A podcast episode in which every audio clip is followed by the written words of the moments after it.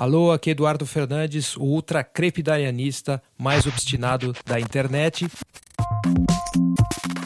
E esse aqui é o episódio 2 desse especial de interdependência do Brasil. No episódio passado, a gente tinha falado um pouco sobre a ideia de manifestação em si. Será que manifestação é o suprassumo da efetividade do protesto? Agora a gente vai falar sobre uma atitude diante do protesto. É, é muito comum para as pessoas aí que estão com 30, 40 anos já terem algum tipo de contato com pelo menos uma certa simplificação das ideias das artes marciais.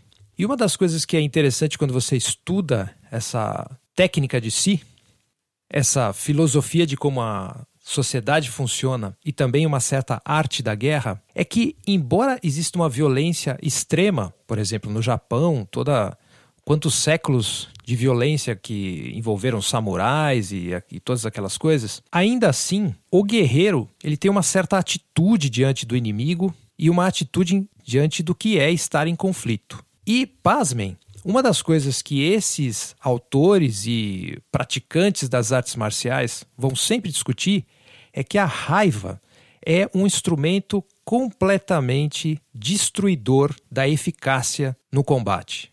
Se você está com raiva, você já começou a destruir a si mesmo em vez do seu suposto inimigo. Essas pessoas das artes marciais, elas começam a pensar assim: primeiro, um certo respeito ao inimigo, um reconhecimento de como aquele suposto inimigo se relaciona com a sua própria mente, quais são as questões que ele traz à tona em você e que te deixam tão irritado, movido a ter um combate com ele. No Japão, por exemplo, não existia exatamente essa questão, porque era assim: o Shogun mandou, ou o senhor feudal mandou, então eu estou engajado na defesa dessa parte aqui e eu vou atacar aquela parte inimiga.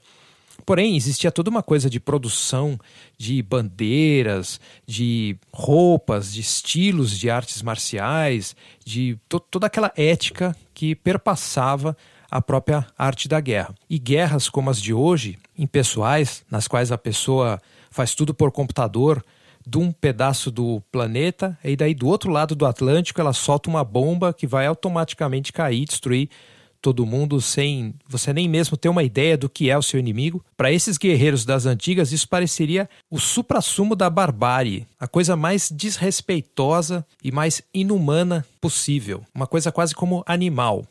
E por que eu estou dizendo isso? Porque quando a gente pensa num protesto, numa manifestação, a gente tem um pouco essa visão de um inimigo oposto que é totalmente demonizado, mas não existe um estudo do inimigo, um respeito pelo inimigo, por mais atrocidade que ele venha a cometer, de alguma forma o inimigo te informa muita coisa. Ele traz para você muita informação a respeito do que você é, de quais são seus valores e quais são os seus medos.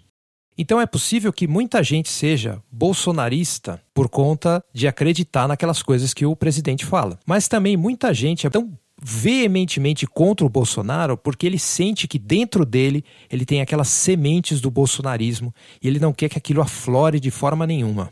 Eu mesmo posso dizer isso porque eu vivi em famílias com um discurso muito bolsonarista de certa forma. Certas coisas que a gente ouve à tona do Brasil hoje em dia, esses sintomas que vieram à tona, eu via na minha família o tempo todo ser dito. E por conta disso, eu fui para o extremo oposto. Eu fui estudar anarquismo, fui estudar ciências sociais e política.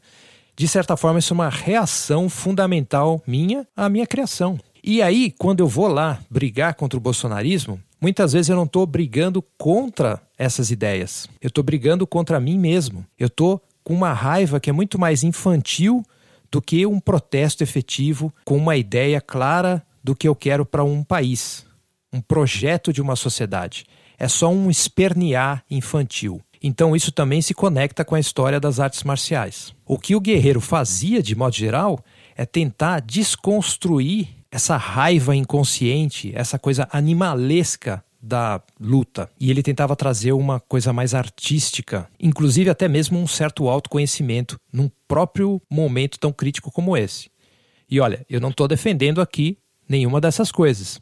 Porque com arte ou com raiva, o que se criou foi genocídio. Porém, eu estou chamando atenção para o seguinte fato: muitas vezes, quando a gente vai para uma batalha, ou mesmo para uma manifestação, a gente leva com a gente a nossa criação, os nossos medos, os nossos delírios, as nossas expectativas. E aí, de repente, me aparece um policial disfarçado ali que dá aquela incitada nessa raiva. De repente aparece um bolsonarista disfarçado que incita isso. Ou muitos outros fatores muito mais complexos que isso.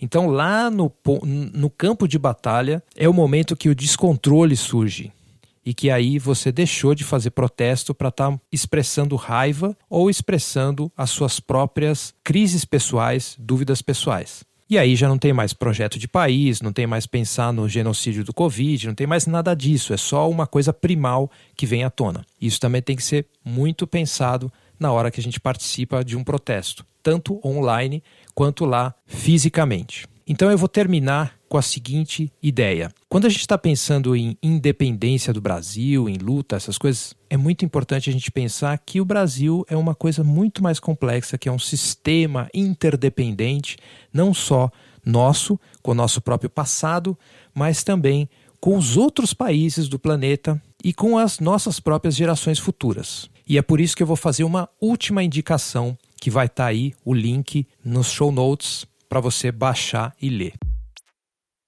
Introdução à vida não fascista, de um pensador francês chamado Michel Foucault.